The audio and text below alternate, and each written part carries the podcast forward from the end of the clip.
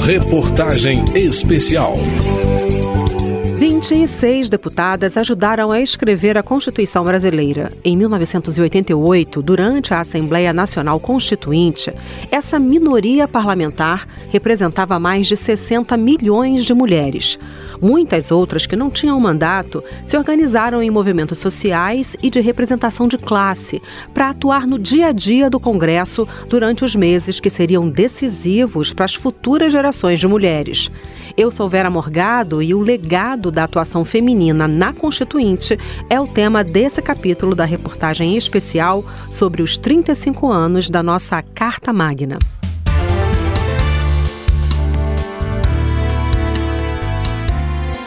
Todos são iguais perante a lei, sem distinção de qualquer natureza. Homens e mulheres são iguais em direitos e obrigações. Esses são trechos do artigo 5 da nossa Constituição.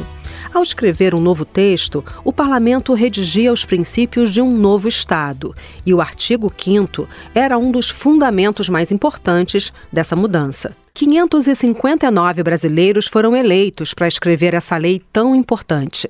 Menos de 5% eram mulheres, mas elas asseguraram a mais importante conquista almejada. Mesmo que a equidade ainda seja uma meta inalcançada 35 anos depois, a força dessas palavras, em forma de lei, garantiu a construção de políticas públicas fundamentais para as gerações futuras de meninas e mulheres brasileiras, avalia a deputada Lídice da Mata. Mostrou a eficiência do movimento fora da Constituinte e dentro da Constituinte. Com apenas 26 mulheres, nós conseguimos a, a, a avançar bastante e dar à mulher brasileira um, uma Constituição que lhe respeita. Lídice da Mata, do PSB da Bahia, está no quarto mandato na Câmara.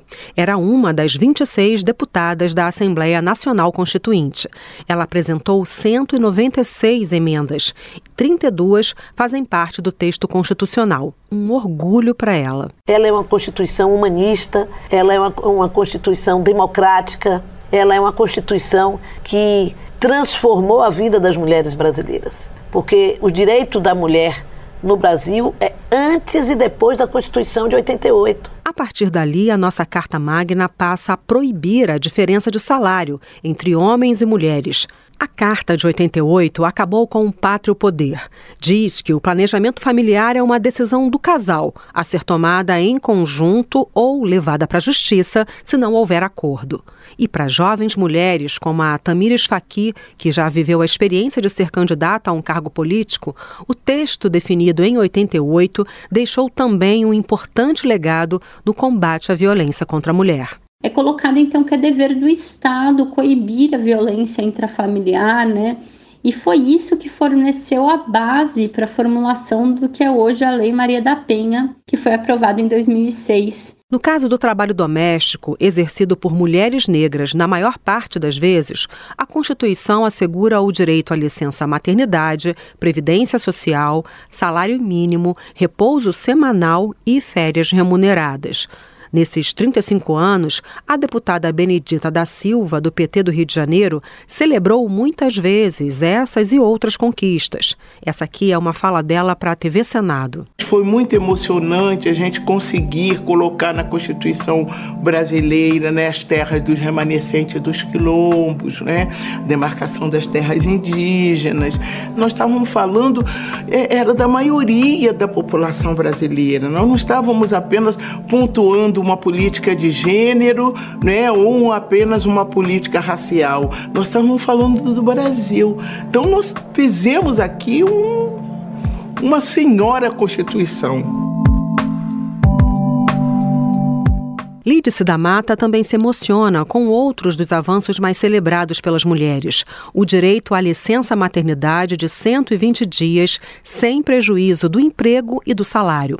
E a deputada relembra ainda a aprovação da licença paternidade, de cinco dias, comemorada pelas mulheres, mas apresentada por um homem. Alcine Guerra lembra os momentos de preconceito explícito quando defendeu a proposta no plenário. Ulisses tinha feito uma blague dizendo: agora vamos colocar em discussão a emenda do pai gestante. Gargalhada geral. A tristeza é, senhora. Desde que o samba é samba é assim. O discurso da licença paternidade é um dos símbolos do poder de fazer alianças que as mulheres tiveram na Constituinte. Alcene Guerra falou sobre a importância da participação do homem nos cuidados com os filhos, calou as chacotas e emocionou os parlamentares. A lágrima clara sobre a pele escura à noite a chuva que cai lá fora. Nunca mais vi e nunca tinha visto tamanho silêncio no plenário. E a primeira pessoa que a primeira deputada que o vi chorando foi a Benedita. Sua pele escura, embaixo da luz branca, eu percebi que ela estava chorando lá no meio do plenário.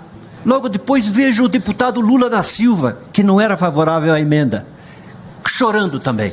E quando eu vi que Ulisses também estava emocionado, é hora de encerrar o discurso. A emenda que estabeleceu licença paternidade de cinco dias foi aprovada com 388 votos a favor.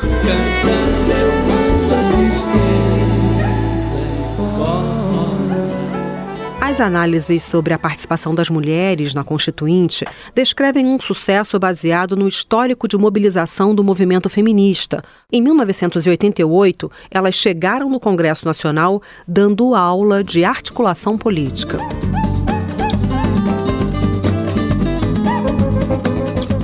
Schuma Schumacher era secretária executiva e diretora de articulação política do Conselho Nacional dos Direitos da Mulher. O CNDM era um órgão de governo vinculado ao Ministério da Justiça, encarregado de desenvolver políticas públicas para as mulheres. O Conselho Nacional saiu ouvindo todas as mulheres e todos os segmentos. Com isso, teve uma participação, estimulou a participação das mulheres, a participação da sociedade, no sentido de, primeiro, eleger as deputadas e, num segundo momento, apresentar propostas das mulheres, das feministas, ao Congresso Nacional. Gente quer comer, gente quer ser feliz. Gente quer respirar pelo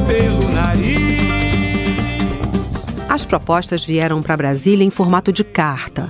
Maria, Ana, Joana, Amparo, Raimunda, Vera, Sônia, Carla, Francisca, Patrícia. Marina,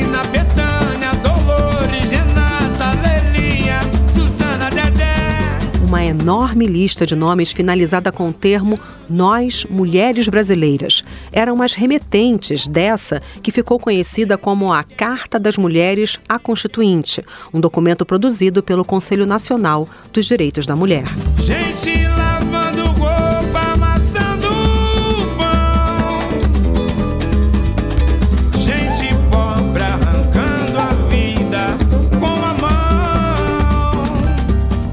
Organizadas, as mulheres apresentavam uma extensa pauta de ampliação de direitos, explica a Schuma Schumacher.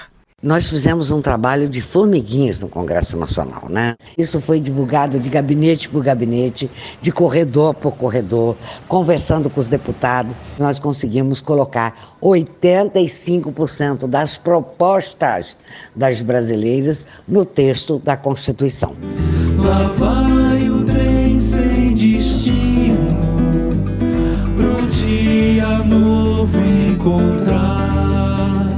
A nossa atual Constituição é a sétima do país. Nem todos os textos constitucionais foram escritos em assembleias constituintes, mas quase todas as constituintes tinham deixado as mulheres de fora dos seus trabalhos até ali. Hoje, existem novas ferramentas de mobilização para que as mulheres enfrentem as barreiras que sempre encontraram na política. Tamires Faqui é uma das fundadoras do Todas na Política, uma iniciativa que atua na formação de pré-candidatas e nas equipes delas. Se tivesse que mudar a Constituição depois de 35 anos, ela não tem dúvida sobre o tema. Para mim, a questão de a gente ter de fato paridade de gênero 50-50 nos espaços de poder e de decisão, é, sobretudo no legislativo, é, deveria estar presente na nossa Constituição para que a gente consiga sim avançar na direção de uma sociedade é, que tenha equidade de gênero.